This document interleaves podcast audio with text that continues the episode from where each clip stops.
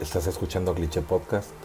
Esperemos que te guste este nuevo episodio, que lo compartas, que nos sigas y sobre todo que lo disfrutes. Vamos a darle. Cámaras de gas, experimentos con seres humanos, infecciones de personas de otras razas con enfermedades peligrosas. Aunque parezcan métodos empleados por los nazis durante la Segunda Guerra Mundial, también son algunos de los experimentos realizados por Estados Unidos a lo largo de la historia y también México no está exento. Hoy vamos a platicar sobre prácticas o experimentos en humanos eh, así macabrosos y bueno, sin el consentimiento de los humanos. Está aquí Yair, Osvaldo, Roger y Jonathan. ¿Cómo andan? Muy bien. Hola, ¿cómo van? Muy bien, gracias. Hola. Híjoles. Sí, Yair. Ya jaló. Ya, ya funcionó, Yair. Muchas gracias. Está bueno. Bueno, ¿qué, qué, qué tan informados están de este tema? Pues la- es la primera vez que hago un documento, la verdad. Ok. Pero te preparaste un poco. Un poco, sí, así es. ¿Tú, Roger? Eh, perfectamente estudiado todo el tema. A ver si no lo confundiste esta vez. No, no, no, no. Esta vez sí fue, fue muy puntual mi, mi estudio. Oswald no alcanzó a acompañarnos la, la ocasión pasada, la verdad que ambos estuvimos batallando bastante. Y bueno, pues por ahí que nos complemente con lo que sepa, pues ya de manera cultural. Perfecto. Pues la medicina y la tecnología han avanzado mucho en los últimos años. Eh, todos estos progresos, pues bueno, han ayudado a construir una mejor sociedad, eh, que sea más humana y donde, bueno, el hombre puede desarrollar capacidades pues, de una mejor manera. Eh, todos los descubrimientos y trabajos en materia de la prevención, diagnóstico, tratamiento de, de todas las enfermedades, pues se han podido llevar a cabo gracias eh, en gran parte a las investigaciones y ensayos sobre seres humanos y ante la probabilidad de abuso y atentados contra la dignidad de las personas, eh, en todas las investigaciones que se han hecho, eh, como vamos a platicarlo y como ocurrió en los campos de concentración nazis, por mencionar algún, alguno de los casos, la comunidad internacional de los diferentes países elaboraron diferentes códigos éticos y normativas legales, con dos pilares para poder regular todo este rollo de los experimentos, eh, con un código llamado Nuremberg, y la declaración de Helsinki, eh, que en este caso es realmente el que apoya a la Asociación Médica Mundial. Y en ellos, bueno, se van a resumir o se resumen los principios éticos en investigación sobre seres humanos. Y ahorita, antes de entrar en tema con los casos, que yo creo que es lo que a la gente le puede interesar, sí me gustaría platicar un poquito sobre, sobre la última, que es el, el creo yo, el más importante, el Helsinki. ¿Usted ya Ajá. habían escuchado de esto o no? Yo no. Ok. No, ni idea. La declaración Helsinki es corta. En toda investigación en seres humanos, cada individuo potencial debe recibir información adecuada acerca de los objetivos, métodos, fuentes de financiamiento, posibles conflictos de interés, afiliaciones institutivas del investigador, beneficios calculados, rie- riesgos previsibles e incomodidades diversas eh, derivadas perdón, del experimento. Siempre la persona debe ser informada del derecho de participar o no en la investigación y de retirar su consentimiento en cualquier momento, sin exponerse a represalias, eh, después de asegurarse de que el individuo ha comprendido toda la información, el médico ahora sí puede eh, dar un documento por escrito para que el, el paciente dé el consentimiento y que se considere informado y un voluntario, un voluntario, voluntario perdón. Si el consentimiento no se puede obtener por escrito, el proceso para obtenerlo debe ser un documento eh, donde haya testigos. Este es el, la declaración de Helsinki. Pues es básicamente lo que te hacen firmar antes de que te, te vayan a hacer cualquier cosa en, el- en- en el, en el IMSS, ¿no? En el mejor de los casos, sí, porque hay, hay también este, por ahí un, un tema con el, con el IMSS que ahorita lo vamos a ver. Pero sí, realmente a veces lo piden, creo que a los familiares, cuando es un caso de emergencia, una intervención, donde Ajá. ellos de- son los que deben de poder eh, pues, acreditar o dar el consentimiento. Para la gente que nos escucha de otro país, el IMSS es el Instituto Mexicano del Seguro Social, que básicamente es eso, es el, el, este, donde se atiende la gente eh, trabajador, vamos a decirlo así, este, es el Seguro Social Mexicano. Y, y para los que nos escuchan en otros países, Helsinki en realidad es Helsinki de Finlandia. Ok. ¿Quién dijo? Ah, bueno, Helsinki. Sí, está bien Helsinki, dicho. Minsky. Es que, es que yo sé que tu acento ruso eh, lo, lo- lo mueve un poco, pero es Helsinki. La capital de, de Finlandia, ¿no? A huevo. Yo reprobé este, anatomía, güey, pero sé muy bien ahí de. Perfectamente bien dónde está Helsinki. ¿Cómo no? Perfecto, perfecto. Lo bueno es que ya no lo voy a mencionar. Helsinki. Helsinki era uno de los de la casa de papel, ¿no? Exacto, yo por eso me acuerdo de él. Y la otra es que el Instituto Mexicano del Sonido, sonido que también hay un IMSS, ¿no? Un grupo de, de Sí, rock. sí, el instituto, el instituto- Sí, no me acuerdo, pero sí, sí existe. Ok. Y bueno, pues vamos a comenzar. Esta es la historia, pongan atención, de cómo mi vida se transformó. A ver, los orígenes de la investigación por método experimental en biología se iniciaron en las escuelas de Alejandría y Atenas en los siglos 3, 4 antes de Cristo. Después, el método inductivo fue introducido a la medicina entre finales del siglo XVI y comienzos del XVII por Francisco Bacón y por Galileo Galilei. Eh, con esta parte comenzaban los experimentos este, sobre los humanos. Ahí está involucrado pues este Galileo.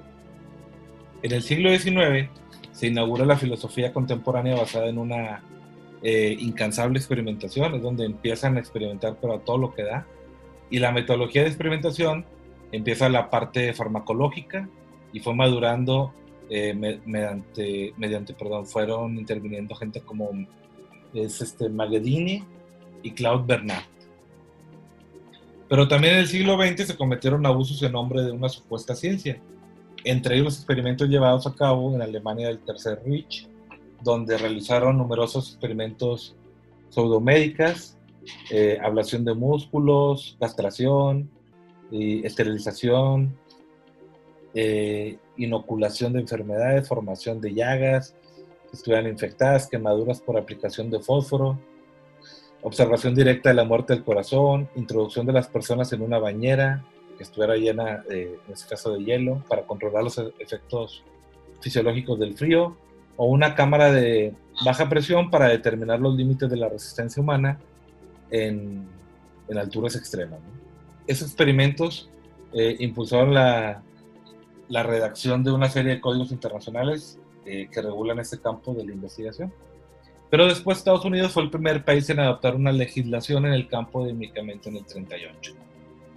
Y hasta aquí, bueno, es como ha ido avanzando siglo tras siglo más o menos este tema de los experimentos con humanos. Y creo que no quiero entrar directamente a la parte de, de, de México, porque creo que es el tema, un- uno de los temas sabrosones para dejarlo más adelante. Pero sí estaría padre empezar a platicar sobre algunos casos que conozcamos sobre los experimentos que se han realizado. Yo traigo alguna lista, creo que son 13, eh, ya saben Ah. del nom- eh, y bueno, pues espero que lo podemos ir complementando. ¿Conocen el MK Ultra? Claro, Sí. ¿Qué, qué- qué saben Está- del MK Ultra? la está fabricando Heineken, ¿no? La, la Ultra. no, güey. Es bueno. Mortal Kombat Ultra, No. ¿no? No, no, no, no. El MK Ultra fue un proyecto de la CIA que buscaba encontrar pues, la manera de poder controlar la mente. Eh, ahí contrataron a un doctor que se llamaba Donald Ewen Cameron Ujú. y este güey fue el que encabezó todos los experimentos.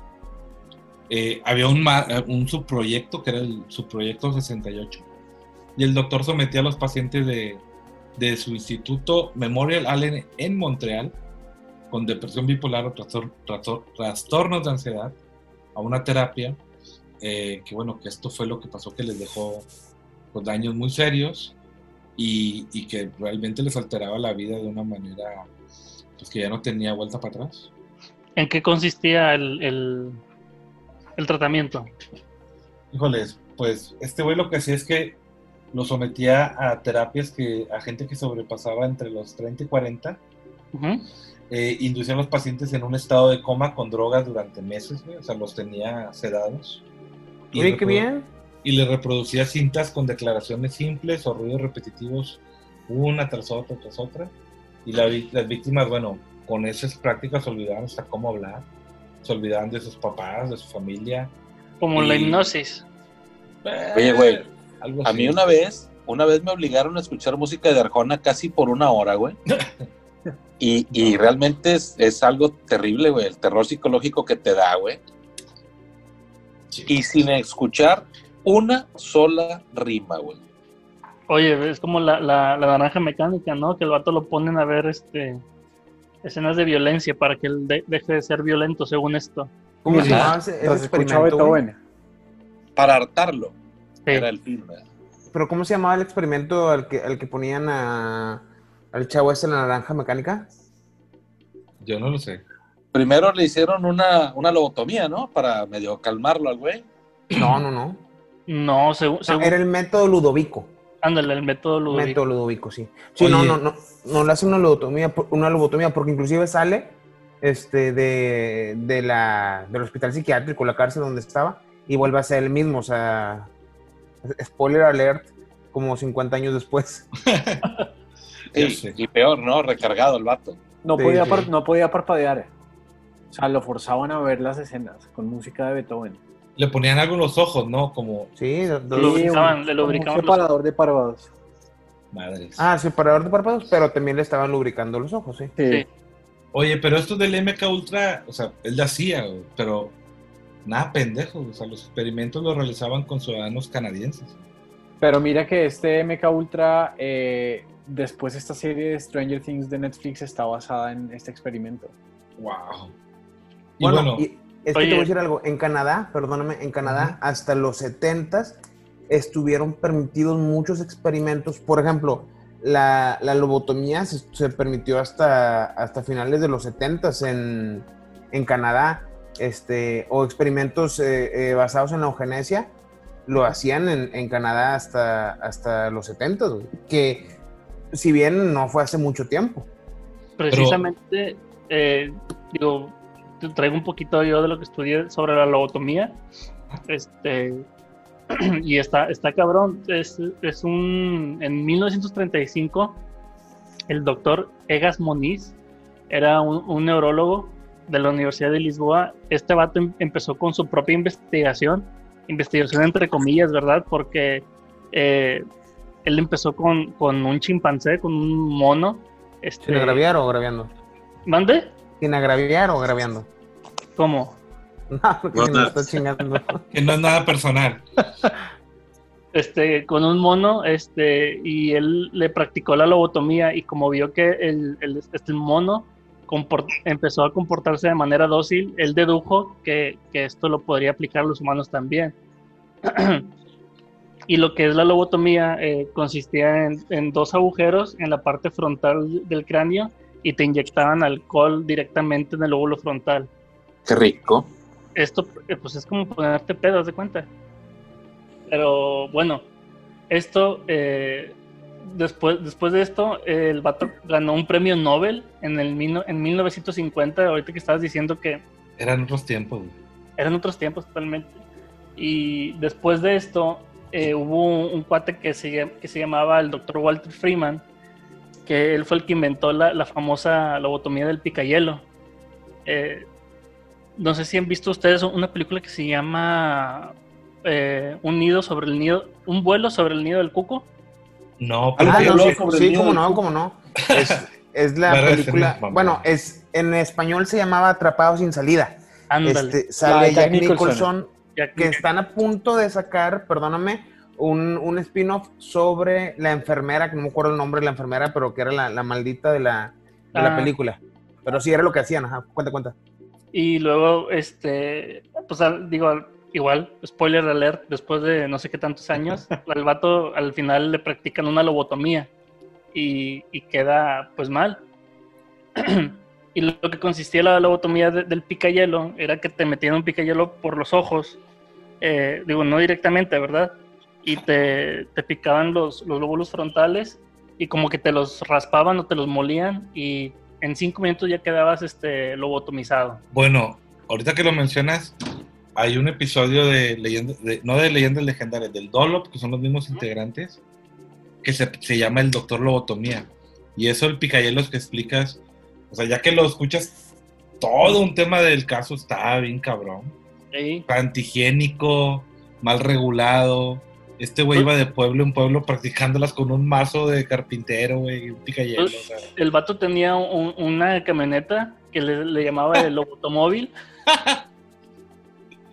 y, con, y con esto se fue a- por, por los Estados Unidos y a diestra y siniestra, así lobotomizando gente. como Se ser. calcula que aproximadamente entre 40 mil y 50 mil pacientes lo, lobotomizó. Hombre, güey, de a dólar por uno, por cada uno. Ya. Sí. Y lo, lo curioso es que hay gente viva que fue lobotomizada por este doctor eh, todavía. Sí, porque gente muerta, pues, ¿cómo la vas a lobotomizar, verdad? Está ahí difícil ahí. No, que está viva actualmente. Que hay sobrevivientes. Ah, perdón, perdón. Sobrevivientes, sobrevivientes, perdón. Este, ya hay un señor eh, que fue lobotomizado a los 12 años porque el vato se portaba mal y su mamá pues quería que, que fuera el super niño y, y lo mandó a lobotomizar y él, él sigue viviendo y dice que tiene un retraso de 20 años en su intelecto a, a- a este momento. Es Oye, que- y llegó a ser presidente del país, güey. Qué mamada, ¿no? Andrés Manuel López Obrador, fíjate. Oye, güey, pero no. Ahorita que mencionas ya. Eh, digo, si No te es- creas, abuelito, no te creas. Si no es muy diferente ahora, o sea, el machismo y, y en muchos países, sobre todo, por ejemplo, en el nuestro, antes tú ibas, güey, o sea, y- mi esposa no me hace caso, güey. O sea, no me obedece, no, no cumple con atender a la familia, está mucho tiempo fuera de casa, hazle una de estas madres. O sea, Ah, se puede. Era así, güey. ¿Sabes si hay sucursales todavía abiertas? No, ya no. Ah, ya no caray. pasa la combi. Sí, Ya no pasa la compra. Oye, Pero sí, tú, era exacto, algo tonto. Todavía, todavía pagaban por, porque los dejaran pendejos, güey. Pues, dicen que básicamente... Oye, pues sí hay mucha gente que lleva cursos de superación y la chingada. Ah, sí. saludos, Master Muñoz. Este Hola. Carlos Muñoz, sa- saludos. Pero sí. Sí, sí, sí. Bueno, Oye, a este tipo de cursos hay que llevar a la vieja de Samuel García, güey. Ya ves que anda enseñando pierna en redes sociales, no sé, no, no debe, güey. O sea, Oye, oye, lobotomizar el vato, güey. oye, qué feito, eh. Qué feito, güey. no, no. Oye, bueno, Lo peor, lo peor del caso es que pues, se supone que era para pacientes con esquizofrenia y todo esto, y para la edad que le para el, el año que le hicieron esta, este tratamiento al niño, ya había fármacos este, que le decían el lobotomía química. Básicamente era pues, este, medicamentos que hoy en día se pueden consumir para este tipo de, de desórdenes. En este caso, pues se lo hizo su madrastra, creo, creo tengo Oye, entendido. y luego si, si cuando le hicieron la lobotomía, le pusieron, tenía 12 años y terminó con un retraso de 20 años, ¿cómo serás cuando tienes menos 8 años, güey? Eh, arrancas en la yarda menos 8, güey. Esto es de tu, de Ya. tu propia zona de anotación. Ya, ya, sí. Está, está muy loco ese tema también. Yo lo que les decía es que estos güeyes nada pendejos, güey. Primero empezaron a practicar con los canadienses eh, y era porque ellos consideraban que era muy arriesgado estar realizando prácticas con, con los norteamericanos, los gringos. Eh, y para que lograr que el proyecto siguiera siendo financiado del MK Ultra, eh, Cameron involucró a niños en los experimentos, pero lo que él hacía era, eh, eh, o bueno, lo que le alcanzaban a cachar, que en una ocasión a un niño lo obligó a mantener relaciones sexuales con un alto funcionario gubernamental para que el contenido o la información video pudiera, pudieran después utilizarlo como, como una escena de chantaje. Y de esta manera no cerraran el proyecto. Durante muchos años lo mantuvieron así. Y fue ya después que, que pudo eh, entrar, o se hizo conocido cuando inter- intervino la comisión del presidente Rockefeller. Y eso fue hasta el 75. Pero realmente el MK Ultra sí le dio duro a los. Rockefeller fue el que vino después de Nixon, ¿verdad? Cuando, cuando el Watergate. ¿Sí o no? No, No, Es, es pregunta seria, a ver. no. no. Ok, lo estoy checando. ¿Ya? Está, ¿Ya sabes Bien. quién siguió? ¿Ya? No, no, no, ¿Ya? te- te- quiero saber, quiero saber. Bueno, o sea, cuando, cuando Nixon sale después de... entra Lyndon Johnson Ah, ok. ok. y luego Jimmy Carter. y luego Ronald Reagan, si no me equivoco. Después George Bush, padre. Ajá, y ya de ahí por ahí. Y luego Clinton, y luego Bush hijo, y luego etcétera, ¿no? Obama. Qué Ah, va. perdóname. Sí, tienes razón. Muy bien. Eh, también hay una madre que se llama Wikipedia y de repente podremos consultarla. Tú, Tam- Jair, también hay unas mamás que se llaman neuronas y también las pudieron echar a volar de vez en cuando. también. Y ¿Tienes luego, que, y luego que por eso no preguntamos, ¿eh? algún dato de, de- un dato más de este tema? Mm, no, pues nada más era todo, pero pues todo comienza como tú dijiste por una pseudociencia Sí. eh, y lo malo es que agarró mucho auge y sí se practicó por mucho tiempo. Hasta los 50 empezó a, a bajarse la... O sea, a- O sea, ¿ustedes creen, creen que sí tendría que haber pasado así? O sea, a la brava. O sea, ese tipo de, de pruebas. Pues es que está basado, o sea, todo ese tipo de pruebas, este, no, no tanto como el, el MK Ultra, sino la lobotomía, está basada en la eugenesia. Y, te cuento un poquito ahí. La eugenesia es este, una filosofía social que defiende la mejora de los rasgos hereditarios en humanos este, mediante diversas formas de intervención, eh, manipulando y haciendo métodos selectivos en humanos. ¿Qué, qué es esto, no? Lo que trata de hacer es dos cosas. Una, tratarte de mejorar a ti genéticamente para que tengas hijos eh, mejorados, pero sin importar el costo que esto lleva. Aparte, la eugenesia, güey, habla de eliminar el sector. eh, Es, es muy este, ambiguo esto, pero el Tiene una- sector tiene- menos tiene una agraciado. parte, una parte positiva y una parte negativa, ¿verdad? La parte positiva es donde sacas, donde potencias lo, lo bueno, pero la parte negativa es que la eugenesia fomenta eliminar lo malo o lo menos Ajá. bueno. Pero está muy cabrón, güey. ¿Sabes quién fue el, el padre de la eugenesia? Yo no Eh, no, fíjate, los sacerdotes siempre están detrás de todo, güey. El Fra-. Fue Francis Galton, güey.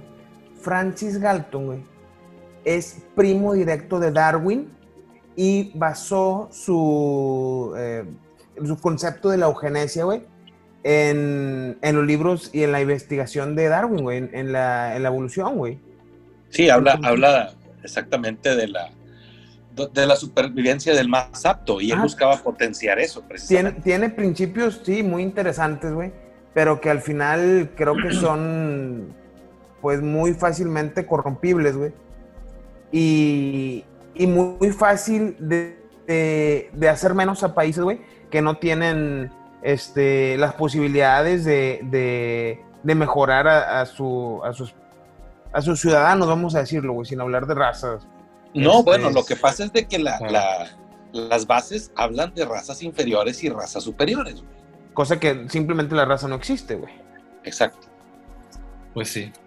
Pues mira que eso fue lo que intentaron hacer. Pues no, yo conocen lo de los Lebensborn en, en las guerras, en la guerra de Alemania, que era la raza que, que- Sí, que ajá. pretendían, que pretendían formar a partir de, de seres humanos arios y, Sí, sí. y lo que ellos llamaban la raza pura, pero al final esto es lo único que genera es, es xenofobia. Claro. Claro, claro. Pero Y muchos, y muchos muertitos, güey. Sí. Yo, la verdad, había pensado que iba a terminar encontrando información positiva de, de todos los experimentos, que sin duda debe de haber eh, algo bueno que, digo, salieron muchas cosas de, de todos estos experimentos que al, al final sí son... Bueno, sabemos que en China, creo que fue en China, ¿no? Donde hace cuatro años, tres, cuatro años, ya un doctor este, fue enjuiciado por dar, eh, eh, por editar genéticamente este, eh, fetos, güey. Está muy cabrón, güey. No mames. Pues Sí, bueno, sí, sí. ta- también a mí en la investigación que estuve haciendo me topé con un doctor en Rusia que el vato pidió permiso para poder eh, embarazar mujeres con, con chimpancés. Hola, madre. Eh, pero le autorizaron, dijeron que sí, pero que lo hiciera en Francia. Entonces dijeron, aquí está el dinero, aquí están los chimpancés. Y el güey se fue a, a, a, a Francia con sus chimpancés para tratar de convencer a las francesas, pero nadie aceptó, güey. Entonces, Yo- se regresa, güey. Se Yo regresa. tengo una tía, yo tengo una tía que sí se hubiera animado, güey. Está bien fea. Pues este güey, este güey se regresa y le dicen, pues ni modo, pero ese pues ni modo es, aquí tienes orangutanes, para ver si con orangutanes sí, güey. Pero no, tampoco, y cuando vuelve a ir a insistir, ya nada más le quedaba un orangután y se le murió en el camino. Digo, eran viajes en barco, pero o sea, el humano está loco, o sea, está buscando ese tipo de... para mí es una estupidez querer tener eso, güey, o sea, ten- tener ese híbrido entre un chimpancé y un humano, como que para qué. Cuando, cuando, en, cuando regresó la primera expedición que iba sin éxito al, a la conquista del Everest, cuentan que, que los Sherpas capturaron un Yeti, güey. Era el único Yeti vivo comprobable, pero pues te estoy hablando que no había fotografías, no había nada. Si a huevo había, en, muy a huevito había en, en Estados Unidos y en Europa, güey, imagínate en Nepal, güey. Ok. Bueno, y cuando, cuando exactamente los, los científicos querían buscar el, el- la, la supervivencia de esa raza, güey, entonces pusieron un anuncio donde decía eh, mil libras esterlinas por acostarse con el Yeti. Eh, lo que ellos buscaban era una mujer que, que tuviera una cría de él. Y cuando nadie aceptó, dieron por, por viajar a México. güey. Y cuando llegaron aquí a México, la primera señora que se encontraron, una señora grande, ya, ya en los fines de los 40, ya medio necesitadona la mujer, este, ella ve el trajín donde están descargando las jaulas y la chingada, y se acerca y pregunta de qué se trata. Y le dicen, mil libras esterlinas por acostarse con el Yeti. Y dijo, lo hago, pero con dos condiciones. A ver. Y dice, una, que no haya nadie presente. Yo solita me lo aviento. Y dos, que las mil libras dame chance de pagar a seis meses sin intereses. Puta, no la señora. Pónmelo No en señora. chiquita. Una, una tía de ahí de Veracruz. Oye, lo- lo- el doctor que te comento, este, fue a finales del 2018, güey. A la madre. Eh, hay este, congresos en, mundiales, güey, este, o internacionales, vamos a decirlo mejor, que se tratan sobre la edición del genoma humano. Este científico chino que se llama, voy a batallar, He Jianqiu, no lo puedo pronunciar, pero les voy a decir ahí. claro, bien dicho. Ajá. Este, Puedes pudo- occidentalizar el nombre, güey. Te quitas de pedos. sí, Jimmy José Pérez, Hong. el doctor José Pérez. Jimmy Hong. Oye, siempre los coreanos se, se- ajá, Tienen que. esto. Este logró crear tres bebés manipulados genéticamente y salieron resistentes al VIH, güey. Bueno, en el 2018, ah, que esto es un, esto es parte de, de la eugenesia, güey. Este, digo, es historia real y, y- y salió hace poco todavía en las noticias. Lo condenaron a tres años porque a partir de los 70 está prohibido hacer ese tipo de experimentos. güey. O sea, un año por niño, ¿qué? Sí, puede ser. Ay, güey. Está cabrón. Pues bueno, hay, hay muchos casos así. Yo, yo escuché otro de también de los años 40, de los soldados en las cámaras de, gas mostaza. O sea, que a medida que estaba avanzando todo el tema de la investigación de armas químicas en, en esos años, en los 40, y para poder probar pues, que eran eficientes las armas, las armas y los métodos de defensa, Estados Unidos o el gobierno lo que quiso hacer fue involucrar personal militar en los experimentos. O sea, en esto se utilizaba el gas mostaza, otros productos químicos, que sí también, o sea, los soldados les dejaban quemaduras en la piel, les destruían los pulmones, pero acá lo más cabrón es que estos güeyes ni siquiera sabían que estaban participando o formaban parte de- del experimento. Eh, hay una práctica que, que, que evocaba las imágenes que, que todos vemos o nos imaginamos de los nazis, eh, donde encerraban a los soldados en cámaras de gas para poder probar las máscaras antigas eh, y las ropas de protección. Pero imagínate que es, aquí está esta madre, pruébala. A ver, eh, John, ven, póntela y métete ahí, güey. Le- lo encerraban al güey y le, le abrían el gas, güey, pero no es como que lo hubieran probado antes con otra cosa, güey. Era directo, así con los humanos. Es que no, señor. Sí. No, señor, no. Era con, era con personal, eh, pues en este caso, militar gringo, ¿no? Con ellos mismos. Pero, pero esos experimentos en humanos ya se llevaban a cabo en la Alemania nazi. güey. En- oh, sí, la- pero los, los gringos, para, como sabían a lo que se iban a enfrentar, estaban preparando sus métodos de defensa eh, para ver cómo reaccionar ante lo que llegaba el chisme de lo que estaban haciendo los nazis. Entonces, si vamos a ir para allá, vamos practicando Los- qué vamos a utilizar, ¿no? Los nazis practicaban con, con los polacos, bueno, primero con los polacos porque fueron los primeros eh, judíos polacos que, que- que tenían ya en los campos de concentración y ellos experimentaban la, la resistencia a la congelación, la, precisamente infectaban heridas con gas mostaza y les daban tratamientos diferentes. Otros eh, probaban eh, el- las, diferentes técnicas de potabilización del agua de mar y les daban, les vamos a ver si le ponemos esto, a ver si es potable, y le daban agua así, de agua de mar tratada con diferentes métodos a los... Me a lo los imagino prisioneros. como el visconde del Tintán. Le están echando agua así a la fuerza, güey. Pues, pues eh, era, era lo que había, o sea, quieres tomar agua y agua de esta, güey. Y, si, y, y la, eh, pues la, la naturaleza humana es sobrevivir y tienes que tomártela. Y luego hicieron experimentos eh, inoculándoles malaria, eh, les, les daban tifus, les daban ictericia, les, les producían diferentes enfermedades para ver la, la evolución del cuerpo a diferentes tratamientos, pero tenían prácticamente durante muchos años en los campos de concentración eh, muchos, muchos eh, hospitales de estudio, se pudiera llamar así. Obviamente son contra la voluntad de la gente. En, en este caso, estas prácticas que yo menciono se encontraban en lo que llaman la lewisita. ¿La conocen? Que es el nombre ¿Cuál? común de lewisita. ¿No? No, es no. un compuesto químico sintético que es de la familia de las arcinas. Ah, Entonces- sí, claro. Sí, sí, ya. Pero esta madre lo que tiene es que penetra la ropa, eh, la goma, güey, o sea, lo, puede estar protegido por guantes o por los trajes que usan eh, Ajá. estos cabrones, los, el típico traje amarillo, eh, y que cuando, cuando entra en contacto con la piel, inmediatamente, güey, es un dolor extremo, es picazón, hinchazón, eh, empieza a haber erupciones en la piel. Ah, el polvo eh, pica pica.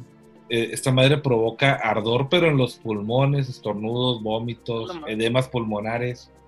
Eh, esta madre es la que utilizaban para, para las prácticas. No sé si los de aquí vieron Breaking Bad, pero había algo que preparaban con, con este tipo de semillas eh, en crudo y al, al, al- al sintetizarlas y molerlas, podían este, utilizar, se pueden utilizar como venenos y todavía hoy en día no, no se detectan como, como un enven- envenenamiento. Es complicado detectarlo en un humano.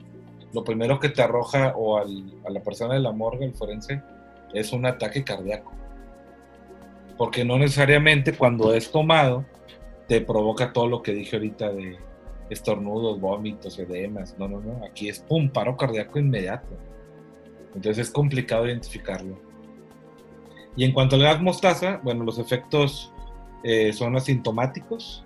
Eh, más o menos 24 horas después de que te expones a ellos, es cuando empiezan a aparecer las quemaduras, ampollas, eh, mucha pus. eh, esta madre del gas mostaza lo que dicen es que tiene propiedades mutágenas y cancerígenas.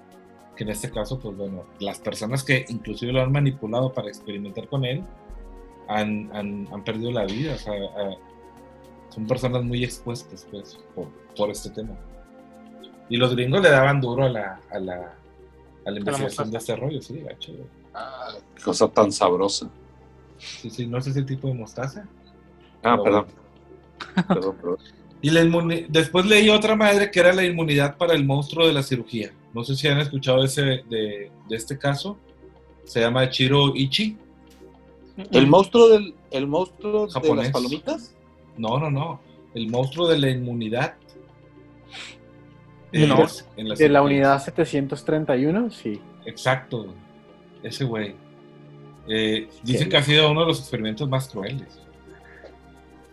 eh, en cuanto a la, la Segunda Guerra Mundial, es lo que tengo entendido. Platícamelo. ¿Cómo es el monstruo de la de la, de la sí, ¿De la cirugía? ¿Y de qué se trata eso? Es una inmunidad para el monstruo de la cirugía. ¿Tú sabes algo, Oswald, de este rollo? Sí, este tipo, eh, este tipo fue un comandante, Shiroishi, creo que era el nombre de él, eh, y hacía experimentos sobre todo mm, con extremidades de cuerpos humanos, lo que hacía era amputarlas y luego las cosía en, en otras partes del, del cuerpo. Eh, a veces las congelaba y las descongelaba también para ver cuál era el, el resultado y les inyectaba también bacterias y enfermedades. Es- sobre todo lo hacían con prisioneros para estudiar sobre los efectos de, bueno, pues de todos estos Las reacciones. Sí. O sea, este güey no nada más lo amputaba, sino que yo me imagino un chiflado, así como que todo lo que tenga a la mano. A ver, ¿qué es eso que traes ahí? Junk, eh, bacterias, ver, pásamelas. O sea, to- les ponía de todo, güey. O sea, no, no era como que, pues nada más amputo, congelo y después se lo pega otro güey a ver si agarra. Sino que todo lo que tuviera a la mano, el, el güey lo, lo probaba. Eh, este güey sí fue, arre- sí fue arrestado. Te- tengo entendido que, que sí, digo, yo creo que varios procedimientos médicos sí, sí se están utilizando porque sí he escuchado que, que te vuelven a pegar como que una parte del cuerpo a otra para que siga circulando la sangre y se mantenga viva. Ah, bueno. Sí. Bueno, ahorita que lo mencionas, o sea, después de la Segunda Guerra, este Ichi fue arrestado, pero no, no pagó por los crímenes porque había un general de Estados Unidos que era Douglas MacArthur.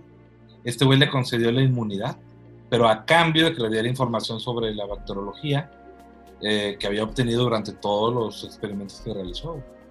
O sea, al final de cuentas sí, sí tuvo un fin, ¿no?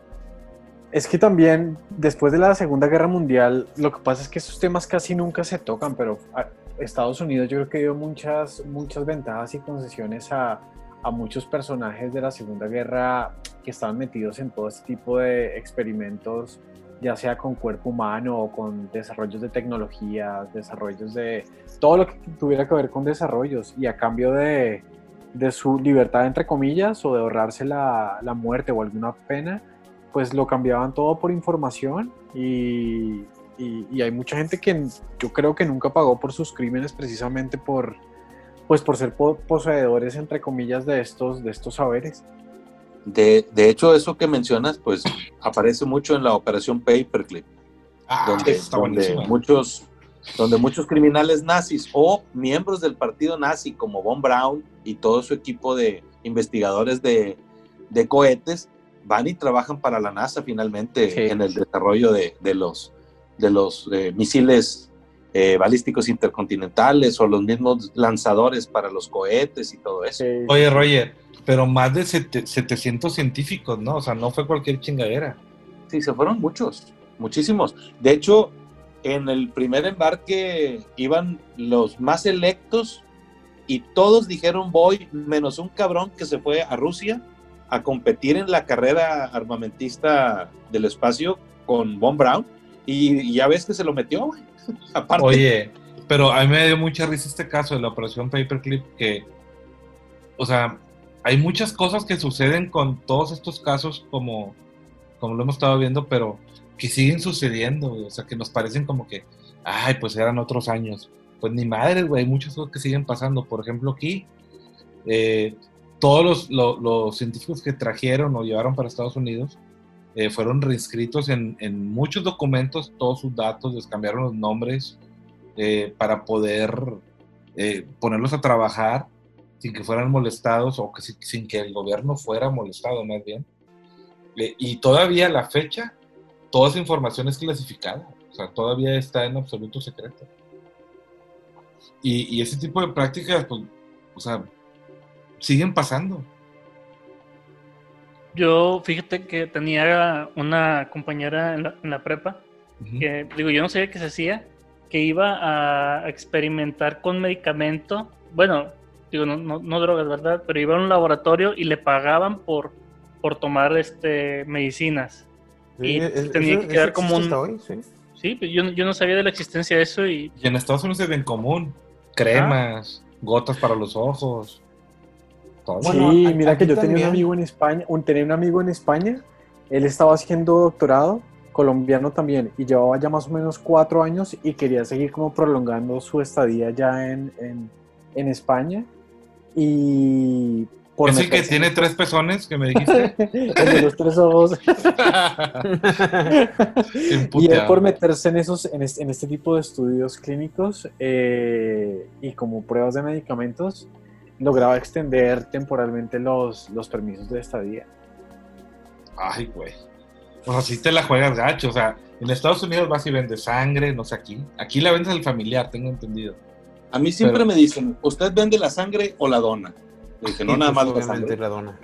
No, no, solo la sangre, solo la sangre. huevo, no, chingada. Mira, después escuché o leí sobre la pulverización de ciudades con agentes químicos. En este caso, eh, las Fuerzas Armadas de Estados Unidos y la CIA involucrada, eh, lo que estuvieron haciendo fueron simulaciones de ataques químicos y biológicos contra varias ciudades. Eh, en este caso, sí fueron contra ciudades estadounidenses. Esto fue a eh, más o menos en el siglo pasado, a mediación. Eh, por ejemplo, la CIA disparó el virus de la tos ferina en la bahía de Tampa. Lo que hizo fue usar barcos, como consecuencia, bueno, estalló una epidemia que dejó nada más 12 muertos. Ahí no estuvo tan gacho, fue como que ahí eh, a los alrededores. Después, la Marina de Guerra roció San Francisco con bacterias patógenas. Eh, ahí sí fue, o sea, neumonía, todo lo que da en un chingo de gente de San Francisco, perdieron muchísima gente la vida. Después, el ejército soltó millones de mosquitos portadores de la fiebre amarilla y el dengue sobre Savannah, que está en el estado de Georgia, y Avon Park, Florida. El enjambre produjo a, los ciudadanos pues, muchos problemas respiratorios, fiebre, tifoidea, y algunos niños, bueno, pues nacían muertos.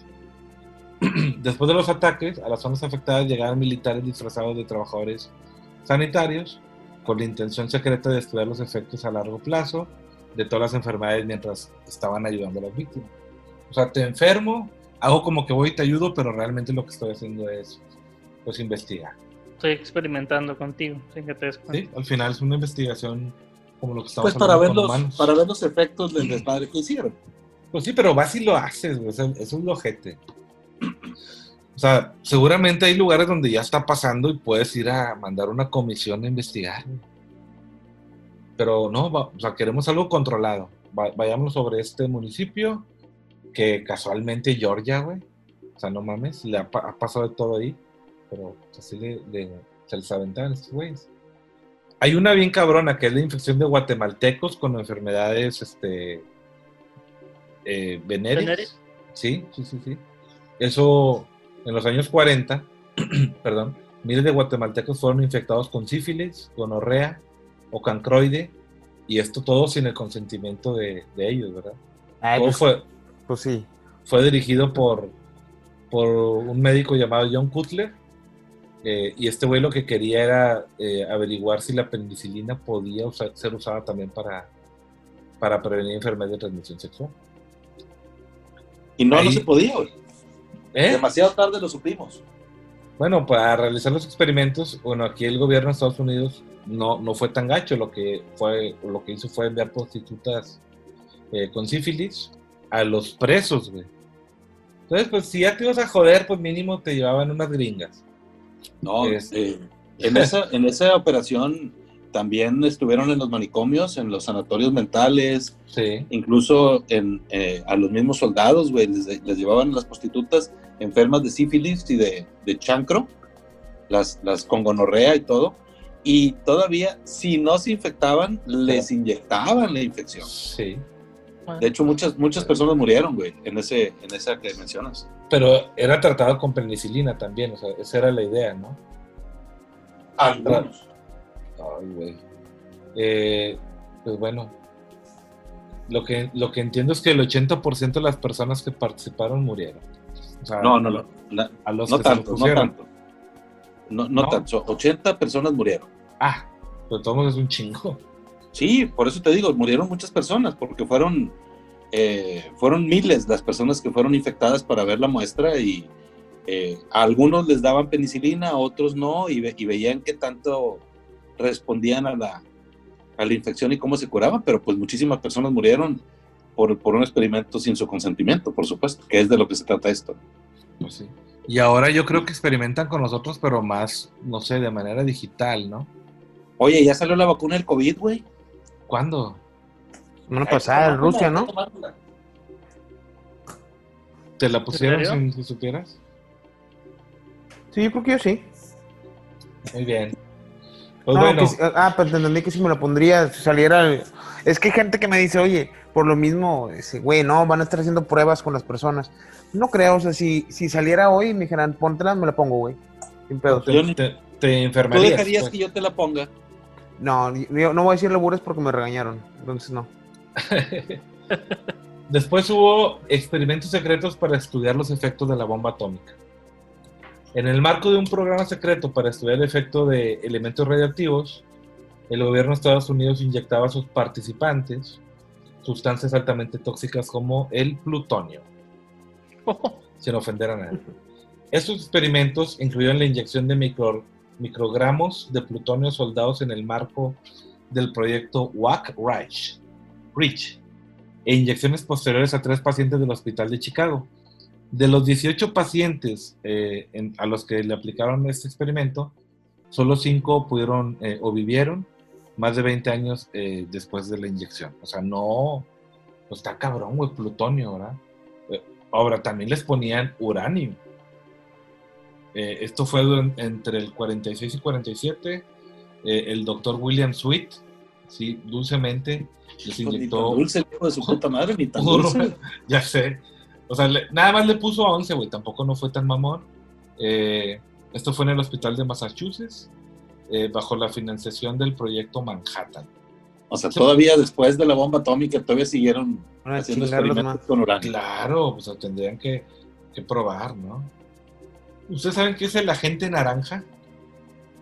Eh, El agente naranja es, eh, es como, como el ¿Sabes gas no mostaza? ¿no? Ah, Muy perdón. parecido al, al gas mostaza. Es un defoliante, Ese fue de la guerra de Vietnam. ¿sí? Es el que aventaban desde los aviones. eh, Que era un herbicida, ¿no? Se me hace que... No, sí, es ese, es ese. O sea, esta madre, lo que yo entiendo es que provocaba enfermedades, pero también muchas mutua- mutaciones genéticas. Eh, en todo, y sí fue durante Vietnam, pues, es donde lo estuvieron este, probando. Eh, lo usó sobre todo en presos en la cárcel de Filadelfia eh, y haciéndolo pasar por una investigación dermatológica. Esto fue entre el 51 y el 74, o sea, le dieron duro, guau. 20 Décadas, años. Sí, güey. Eh, Bueno, se, su- se supone que hasta el día de hoy, güey, un millón de personas eh, siguen con discapacidades o tienen problemas de salud este, por la gente naranja, güey. Según la Cruz Roja, así es, güey. Sí, se supone que tienen esta madre como, como rojita las mejillas. Eh, sobre todo la- las, las orejas, las axilas, las ingles. O sea que todo esto es un efecto de, de, de esta, eh, de una inyección de dioxina, le llaman. Y, y, pues bueno, al, bueno, de tener las mejillas naranjas o rojas y las ingles y las axilas, güey, pues no les fue tan mal como con otras chingaderas. El pedo fue las generaciones que siguieron haciendo que tenían mutaciones. Ajá, sí. O sea, eso sí está cabrón. Eh, Sí. Lo que veo como, como mínimo común denominador aquí es que siempre experimentan con minorías. claro.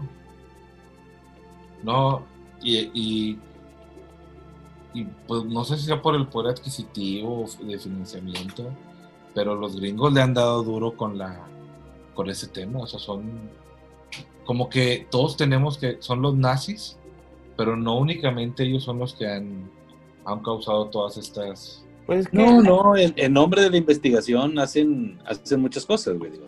Sí. volvemos a que, Ahorita- a que el que cuenta la historia, güey, eh, es el que se va a presentar como el bueno, ¿no? O sea, Estados Unidos sí siempre sí ha hecho estas prácticas, pero supuestamente lo hacen en un sentido positivo y siempre te van a poner como que los nazis lo hacían en un sentido horrible, güey. Cuando Sí. no creo, la verdad, que sea tan lejos lo que ha hecho Estados Unidos toda la vida también, güey. De hecho, Sí. en los laboratorios a nivel mundial tienen en algún momento determinado de la prueba de un producto nuevo que utilizarlo en humanos, forzosamente. Y hasta que no se demuestra que, que es seguro, entonces lo sacan al mercado. Pero ¿sabes cuántos no salen al mercado? ¿Cuántos? Muchos. Más de dos. más de dos. Oye, No, güey. sí. Y es que sí, se supone que la prueba con humanos es la, es la última prueba, güey. Primero Este, sí es con ratones y monos, ¿no? Ah, van subiendo, ajá. Y hasta la prueba con humanos, güey. Pero sí tiene que pasar forzosamente, como dice Roger, por... por Como este, sabiamente dice Roger. eh, sí, como, como sabiamente dice Roger, tiene que pasar por humanos, güey. Hay un caso, un caso de una infección de puertorriqueños con cáncer. Esto fue en el 31. El doctor Cornelius Rotz eh, recibió, la fin- recibió la financiación del Instituto Rockefeller, que antes había... A bueno, Roger le dicen Cornelius, pero no sé por qué muy bien, la verdad, güey. Me dan miedo. Me dan mucho miedo. Y, y le cantan una, una canción cuando va por la esquina, güey. Ah, ya. El venado creo que es, pero bueno, luego. Eh, decía que el Instituto Rockefeller había realizado un financiamiento para poder realizar experimentos en Puerto Rico. En esta investigación, el doctor lo que, lo que hizo fue infectar a cientos de ciudadanos puertorriqueños con células cancerígenas, de los cuales nada más 13 murieron. En noviembre del 31, este güey le lanzó una carta a un compañero de Boston eh, y describía a los puertorriqueños como la raza más sucia, más perezosa, más degenerada y más ratera que jamás haya habitado este planeta. O sea, aquí lo que está pendejo, digo, pero aquí lo que me, lo que a mí me puso a pensar cuando lo leía era que no nada más estaba haciendo investigación, sino que tenía, tenía un, un- un problema contra los puertorriqueños. Y dijo, de aquí Sí, soy, güey. ahí, te das cuenta que los, que, los, eh, que los fines no son de investigación positiva, güey. No ahí está buscando perjudicar, güey. Sí, sí, sí. Son, Y la carta decía, yo he hecho lo mejor que he podido para adelan- de- adelantar el proceso del exterminio de la población, matando a ocho y traspla- trasplantándoles el cáncer a varios más. Esto último no ha causado muertes todavía. Qué chulada de pelado, eh. La cuestión, la cuestión de la consideración por el bienestar de los pacientes no juega un papel alguno aquí. De hecho, todos los médicos se deleitan ante, la- ante- ante el abuso y tortura de los desafortunados sujetos, rezaba la carta. O sea, sí, este güey, como dijo Roger. bueno, era, era su opinión, ¿verdad? Era una opinión de un pendejo nada más. Digo, porque pues no puedes generalizar, güey. no puedes catalogar una raza, no, no, no puede ser lo que, No, lo está que mal. hace este güey, y, y menos querer perjudicarlos. Y cómo dice que participa en el proceso de exterminio, güey. Aunque bueno, sea, mira, vamos a verlo de este lado. Si hubiera tenido éxito, hoy no existiría Bad Bunny. Ah, correcto. Es un punto para él. Ahí, después hubo un tratamiento de cáncer con dosis extremas de radiación, que aquí, pues bueno, ¿cómo más practicarlo, no? Esto fue entre el 60 y el 71. Eugene Sanger, radiólogo de la Universidad de Cincinnati, eh, Ohio, en Estados Unidos, llevó a cabo un experimento que consistía en exponer a 88 pacientes con cáncer, eh, sobre todo pobres, en su mayoría de raza negra, a radiaciones en todo el cuerpo. Las víctimas, en este caso, nunca eh, firmaron algún documento o dieron algún consentimiento, pero tampoco fueron informados de que el Pentágono estaba financiando este estudio. Simplemente les dijeron que iban a recibir un tratamiento que les podía ayudar. ¿Sí? En una hora les, recibieron... ayudó, el- les ayudó a morir, güey. Sí. En Pues una mira, hora... a, a- a mí que me dieron radiación, Ajá. este, digo, no se siente nada. ¿Tiene superpoderes? Eh, nada más me brilla allá donde te conté. Ah, claro, sí, con razón. sí, sí, vi la vez pasada, güey. Este, quiero agradecerle a, estas personas. Pero sí es un tratamiento muy fuerte porque quedas debilitado como para la tarde y se te cae el pelo el siguiente día. Sí, sí está muy cabrón. Este, ¿Qué, qué fue lo que tú tuviste, Jair? eh, leucemia linfo- linfoblástica. Este, pero te a- a- ayudan, te- se apoyan con la radiación en, en- en la cabeza para que el cáncer empiece como que a querer migrar a otras partes del cuerpo Entonces, por seguridad, me, hicieron, me dieron radiación en la cabeza, eh, en el cerebro. Corazón te brilla. Ah, el cerebro. Sí, el cerebro. sí. Ok, ok. Es- y, y pues ya, o sea, fueron como 10 sesiones y sí está, sí está cañón, la verdad. Es- Eh, in- inclusive eh, cuando te hacen el tratamiento te dicen, te ponen un molde de, de tu mismo cuerpo para que no te muevas. Porque si te mueves, mueves pues, este, puedes quedar parapléjico porque el- la radiación puede caer en cualquier otra parte de tu cerebro y a- ahí quedas parapléjico. Hay, hay, hoy por hoy hay muchos tratamientos que van basados en radiación. Hay eh, rayos gamma, rayos X, rayos, eh, diferentes tipos de rayos para tratar ese, ese tipo de, pro- de problemas. Pues inclusive ¿Alguna- cu- todos alguna- hemos, nos hemos tomado una radiografía, una radiografía, perdón. Sí, sí. De rayos X.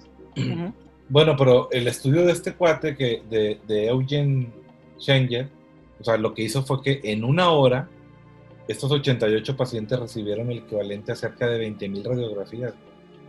O sea, sufrían el resultado de náuseas, vómito, dolor de estómago, la pérdida del apetito, confusión mental, güey. Y un informe en el 72 concluyó que hasta una cuarta parte de una cuarta parte de los pacientes sí murieron a causa de esta radiación. O sea, estaba muy cabrón. Está cabrón. Este, Pero bueno, vamos a entrar a otro tema que creo que, que, pues, nos puede hacer pasar este, este, este punto que está un poquito estuvo fuerte, algo más divertido como el LSD. Eh, entre los años del 53 y el 64, bueno, la CIA realizó experimentos en los que suministraban a miles de civiles y militares estadounidenses la droga alucin- alucinógena del LSD y les daban otras sustancias para que, sin que los pacientes supieran. O sea, todo esto se lo administraban sin el consentimiento de ellos. Prostitutas pagadas por la CIA atraían a los clientes a burdeles, donde estos eran tratados con LSD y con otras sustancias. ¿Sabes dónde es? Este, nada más por mm, fines informativos, nada más. eh, Ajá. No, no porque yo quiera si ir. quieres ¿vale? yo lo pago. y eran monitoreados después de, eh, a través de espejos de un solo sentido. Eh, de alguna cámara, ¿no? ¿Cómo se llama esta cámara? De, de Hessel. Es la cámara de Hessel. Para poder este, ver cómo reaccionaban ante los efectos. Todos los experimentos o sea, se llevaban a, a cabo en playas, bares, restaurantes donde los agentes pues, supuestamente les colocaban la droga en bebidas a, a los clientes. Qué buena onda, güey. Sí, algunas de las víctimas que Y- y participaron gratis, en la güey. prueba, pues mira, lo que, lo que provocaba este rollo por el exceso, güey, y porque, o sea, no es un experimento como el que mencionaron ahorita donde el amigo de Osvaldo, que en España iba a un tratamiento, pues sabía hasta dónde parar y a cuántos ir en, en- en un cierto periodo. Estos güeyes pues iban al bar diario durante su... Le salió Ah. un tercer pezón al amigo de Oswald, güey. Pero es que sabían de parar. Imagínate. Imagínate, pero bueno, todos estos güeyes sufrían de convulsiones, paranoia, eh, y esos fueron los que no murieron. Sí- Pues sí es fue- que el pinche LCD te pega un pinche viajezón que a veces te quedas en el avión. pues sí. Yo por Sí, eso ya dejé las drogas. Si, No, esos güeyes se ¿Dónde? quedan... ¿Dónde las dejaste? Es, la estoy buscando, la estoy buscando. Eh, ¿Han escuchado el proyecto 4.1? Mm, no. bueno, Mm. este fue un estudio médico realizado en los nativos de la isla Marshall. Yo escuché, pero el proyecto 1. Yo vi, ¿Proyecto M? ¿No son los mismos? No, el proyecto 1, el de está pegado. Está pegado. El, el proyecto Está 1 era buenísimo, güey. El tiburón. Yo sé que me gusta. Bueno, y luego. En el 52, a estos cuates de, la de las Islas Marshall, eh, pues fueron expuestos a una llu- lluvia radioactiva provocada eh, tras una prueba nuclear en el atolón de Bikini. Eh, eh, en lugar de informar a los residentes de la isla que estaban siendo expuestos, lo que hicieron fue pues, no informarles para poder de esta forma llegar como, como siempre, ¿no? Como los médicos o los paramédicos y poder estudiar cómo reaccionaban a, a todo este rollo. O sea, lo que hicieron fue, vamos a esperarnos para ver los resultados de la exposición primero, a ver cómo les va. Eh, y esto fue después de una primera década. O sea, la cantidad de niños con cáncer de tiroides eh, fue muy alta. eh, y en el 74 casi un tercio de los isleños habían desarrollado tumores. O sea, sí, sí se pasan de lanza. O sea, hay cosas que son por joder. Te digo, creo que hay lugares donde ya están pasando cosas y no sé si por la poca información que había, pero pues puedes ir a ayudar, a investigar, a tratar. Pero estos cuates de plano era joder. Así estuvo otro caso que es el experimento de Tuskegee. Este también está, está muy interesante. Todos estos que hemos mencionado tienen para hacer un episodio realmente, pero estamos abordándolos de manera breve eh, y pues bueno, ya estaremos pasando información más concreta en el, en el blog. Pero bueno, de esta operación que mencioné ahorita, eh, lo que trataba mmm, era, era, era, que en el 32 hubo médicos financiados por el gobierno también de Estados Unidos que realizaron en Tuskegee, Alabama, un experimento que tenía como objetivo estudiar la progresión natural de la sífilis sin la ayuda del tratamiento, que era muy similar a lo que vimos de los guatemaltecos, ¿no? Esto, esto fue a lo largo de 40 años en 399 pacientes sifílicos, la mayoría de ellos, como había dicho también ahorita, eh, pobres, de raza negra, analfabeta, eh, ellos también creían que le estaban eh, asistiendo de una manera gratuita, como este tren, el tren que va por todo México, el tren de la salud. el tren del mame. Muchas veces pueden ser experimentos, y en realidad lo que están haciendo es que no les dan un tratamiento alguno, eh, sino que están tratando de ver cómo reaccionan ante ciertos medicamentos. Cada una de las... ¿Has, oído, ¿Has oído hablar del hospital Trainers? No. ¿En Galveston? No. Es para los niños quemados.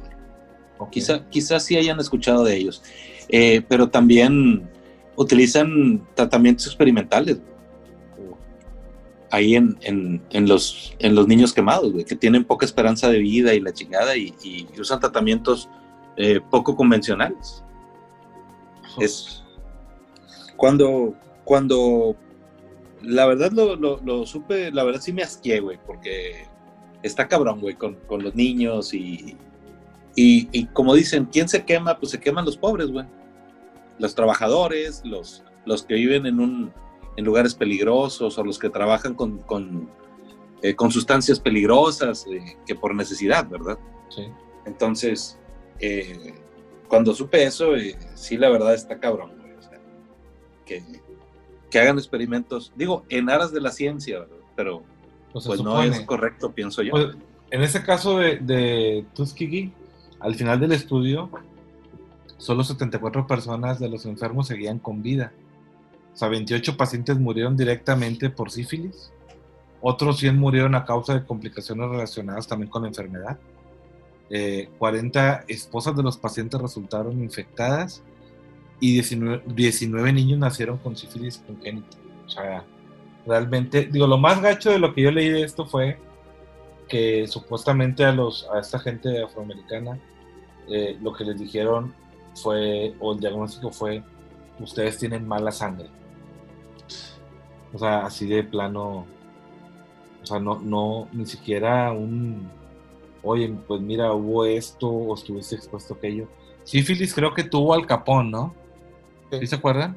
Sí, sí, sí. Al Capón. Y, y, realmente hoy está comprobado que, o sea, aquí era un tema como lo que... También, también Hitler, güey, tuvo sífilis. Pero, o sea, ya hoy los estudios dicen que, o sea, produce una demencia, güey.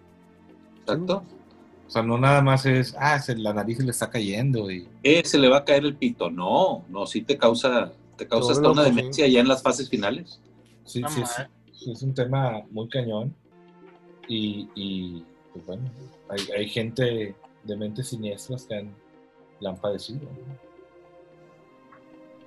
Digo, pues, gracias a estas mentes, algunas siniestras, algunas pensando que están haciendo el bien, pues tenemos medicina medio moderna y eh, cosas ya más seguras, ¿no? Es que Ojalá.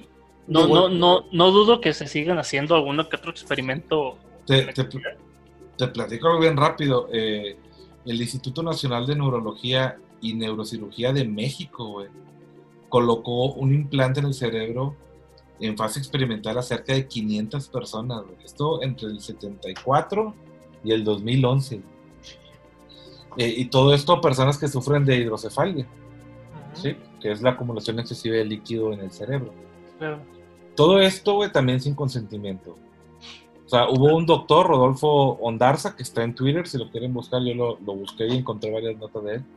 Este güey fue el primero que apreció los implantes que tenían los pacientes y él mismo fue el quien denunció los casos. Eh, a este güey le han dado amenazas de muerte, eh, tentativa, ha tenido tentativas de, de, de homicidio. De asesinato. Sí, sí, sí. Eh, y por su parte, el instituto ha negado haber realizado implantes a pacientes sin, sin el previo consentimiento. Pero pues ya no tenemos los papeles aquí, fue hace mucho. O sea, no había digitalización, se nos extraviaron, ha habido, ha habido incendios, inundaciones en el archivo. O sea, al final de cuentas, sí hay implantes en 500 güeyes, Ujú. Pero no te puedo, o sea, sí, sí fue con su permiso, o sea, nada más que los 500 se perdieron. Oye, ¿y tú crees que Elon Musk vaya a pedir consentimiento con eso de los Eh. sup- supercerebros? Cuando estaba leyendo todo esto pensaba en eso. Porque dije, bueno, pues, o quién sabe si esté pasando, güey. Tiene que pasar para el 2040, güey. Ya debemos de, de tener, el- de ser capaces de transferir nuestra conciencia a una computadora. Entonces, con permiso o sin permiso, güey, tiene que pasar, güey. Ustedes se, se lanzarían de que vas a tener un pinche cuerpo de robot y... Pero tu, tu, tu conciencia intacta, o sea, vas a poder vivir como, como siempre. Como un cyborg. Un cyborg. Yo sí, yo definitivamente sí. Yo sí me la juego. Yo también todo- me lo jugaría. Todo esto que les platiqué, o el creador de este implante en México, de manera ilícita, es el exdirector del Instituto de, de- de Neurocir- Neuro- Neurología, perdón. Julio Sotelo. Eh, este güey lo único que dice es que, eh, o lo que detalla la investigación, es que en las 32 personas que, que divulgaron que ellos fueron, o un familiar lo sufrieron, que, que sí habían sido, o sea, él decía que sí, sí tenía la autorización de ellos. Y, y lo más loco, güey, siguiendo con México, es que un total de 5.025 ensayos clínicos es lo que se han empleado en seres humanos donde los ha podido denunciar pues, este médico que menciono. Todo esto entre el 83 y 2011. Muy reciente. Sí, O sea, o sea, que- es, es reciente, güey. De que están habiendo cambios, están habiendo. E- Existe, o sea, al día de hoy y desde los 90 la ingeniería genética, güey. La ingeniería genética humana, güey. Que es alterar el genotipo o el ADN, eh, con la intención de elegir el fenotipo, que es cómo va a reaccionar el ADN ante cada, ante ciertas circunstancias, güey. Entonces eso está existiendo el día de hoy, güey. Claro, o sea, ahorita están- están, están curando enfermedades genéticas, güey. La fibrosis quística se supone que la están quitando, güey. Este, están haciendo los, por ejemplo, los niños chinos que te platicaba, los hicieron resistentes a, al- a la enfermedad del, del VIH, güey. El, el peligro ahí también, güey, por ejemplo, en- con la ingeniería genética es que lo mismo que decíamos hace rato de, de países eh, subdesarrollados, güey, que no tienen las capacidades de, de México, por ejemplo, tal aquí, vez puede pres- ser. aquí presente, te iba a decir, nosotros. Sí, o sea, México la verdad es que sí tiene capacidad, güey, hay mucha, mucho dinero, mucha riqueza, pero muy mal distribuido, güey. Este, y no, y no es un comentario socialista, pero pues realmente sí está mal distribuido, güey, de cierta manera. Es que el tema de todas estas pruebas, güey, que sí se realizan en México, es que son financiadas. O sea, porque cuando es financiado por, por, por empresas extranjeras como Pfizer, Eli Lilly and Company, Roche, este, todas Por favor, a empresas. Pfizer, eh, a Pfizer no lo metas en esto, güey. Por favor. No, porque Bueno. salvó el matrimonio. Bueno, todo esto es porque esos fondos sí llegan a donde tienen que llegar a las investigaciones, güey. aunque sean este, sin consentimiento, que eso no es culpa de Pfizer, es lo que ellos dicen, ¿verdad? O sea, aquí el detalle es que nosotros nos piden un financiamiento para una investigación y estos cabrones la hacen sin consentimiento. El recurso llega y después la culpa es sobre Pfizer, sobre Lilly and Company, Roche, Roche, ¿cómo se llama? ¿Roche se llama? Y Eh, en Rocher, ¿no? Algo así. Entonces, eh, eso que decía Jonathan, sí, pero aquí hay un desvío de fondos increíble. Sí, claro. Y, y- y los fondos de estos cuates sí llegan, pero los pues no los ejecutamos de manera correcta o se brincan muchos protocolos. Eh, ese tema de los guatemaltecos sí estuvo bien cañón. Eh, fue, fue de la doctora Susan Reverbi. Eh, y, y, el tema del sífilis, pues son, son temas donde pues los vemos como lejanos, porque ya lo mencioné un par de veces ahorita en el podcast, pero en México está pasando esto de 5.025 ensayos clínicos. O sea, es, es un chorro, un chorro de, de casos de, donde la gente, pues normalmente va sobre, o más bien va sobre la gente que no tiene los recursos o no está preparada para poderse tomar una decisión de esta. Muchas veces cuando les llegan, cuando están en un estado de emergencia. Aquí lo, digo, es mucha la información que tengo, sé que ya nos alargamos algo en el podcast, pero lo que a mí me impresionó mucho es que esto únicamente ha sido una investigación sobre la especialidad de neurología, siendo que en el tema de cardiología también hay muchísimos casos que pueden ser el triple de, lo que, de los que pasan con la neurología. Oye, Cortés, eh, quiero acotar un poquito a lo que mencionaste respecto al caso de, de Tuskegee, eh, respecto al, al, tratamiento que se llevó a cabo con la gente afroamericana, güey. De hecho, uno de los médicos que encabezaba el proyecto era afroamericano. Este, pero bueno, acotando esto, 30 eh, años después de que dio inicio el experimento, un poquito más de 30 años después, eh, ya se supo, se, se, se, sabe que a los supervivientes de ese, de ese eh, experimento donde se les, se les infectaron a propósito, se, compensaron con 9 millones de dólares a, los, a los sobrevivientes. y, y, en una reunión que tuvieron con el, con el expresidente Clinton en la Casa Blanca, lo recibió a los supervivientes del experimento y les dio un discurso mm, que termina diciendo, no se puede deshacer lo que ya está hecho, pero podemos acabar con el silencio. Podemos dejar de mirar hacia otro lado podemos mirarlos a los ojos y finalmente decir de parte del pueblo estadounidense que lo que hizo el gobierno fue vergonzoso y que lo siento. Creo que es una disculpa, pues ya que, termina con ese ciclo de ese experimento terrible que fue financiado por el gobierno estadounidense y, y, más allá de las de la compensación económica que evidentemente les cayó muy bien a los supervivientes, pues yo pienso que para las familias de, los, de las personas que perdieron la vida, pues es algo que te queda ese consuelo, ¿verdad? Que por lo menos de palabra está, se ve un, un, bonito y genuino discurso de disculpa. Y nueve pues millones de, dólares. Y nueve millones, pero nada más a los supervivientes. Güey. Es lo que venden una cuadra Pfizer en un año.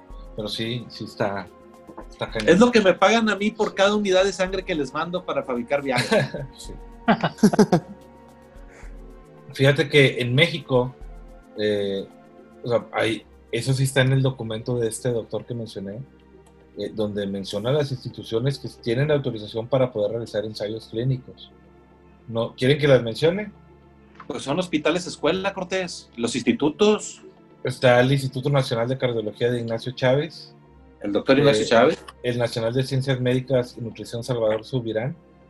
El Nacional de Enfermedades Respiratorias INER Nacional de Neurología y Neurocirugía Manuel Velasco Suárez, Nacional de Perinatología Isidro Espinosa de los Reyes, Nacional de Psiquiatría Ramón de la Fuente Muñiz, Nacional de Rehabilitación Nacional de Salud Pública y Hospital Infantil de México, Federico Gómez.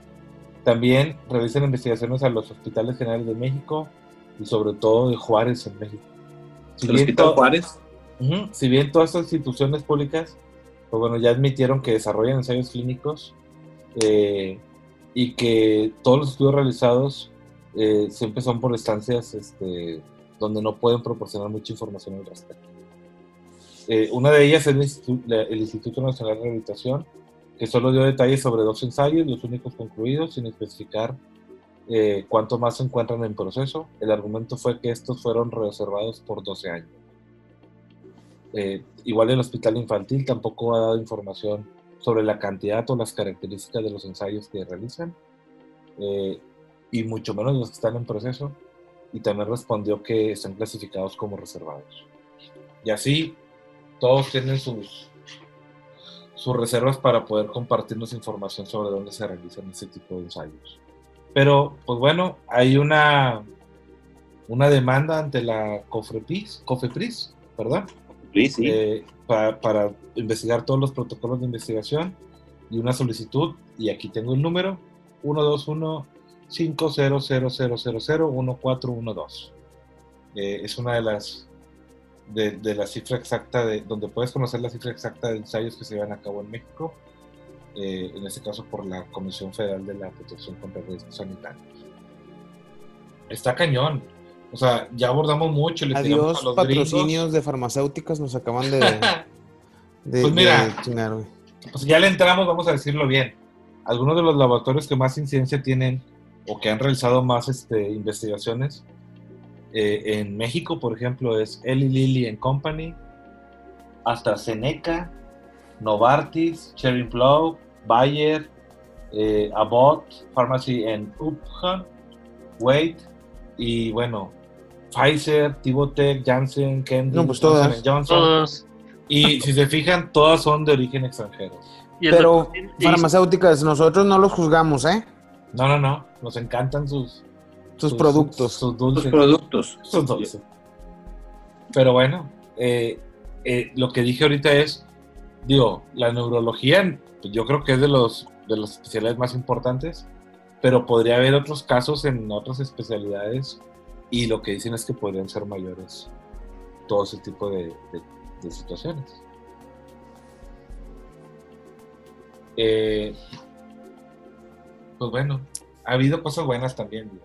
Pfizer sí fue el primero en producir la penicilina y también fue el creador del Viagra. Yo pienso que merece un standing ovation. Sí, te digo que Yo estoy parado. yo también. se alabó el matrimonio de algunas personas aquí presentes. Gracias a Pfizer. Hay, hay un medicamento que se llama Trovan. ¿Lo conocen? ¿No? Bueno, este, este fue responsable de haber, eh, Pfizer, de haber realizado ensayos en el 96, pero en Nigeria, para probar el, medicamento Trovan. Este caso era sobre personas afectadas con la epidemia de la eh, meningitis, pero también no les informó que estaba utilizando un producto experimental. Aquí la, conse- la consecuencia fueron, fue de 11 niños muertos, muchas malformaciones físicas, mentales, en más de 200 niños. Ah, eh, eso sí, ahí sí Pfizer se hizo responsable, pagó 75 millones de dólares a las familias eh, para evitar que esto se fuera a, una, a, una, a un juzgado, ¿no?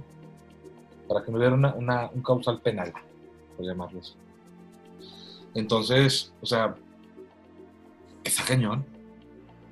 Ah, Está muy cañón.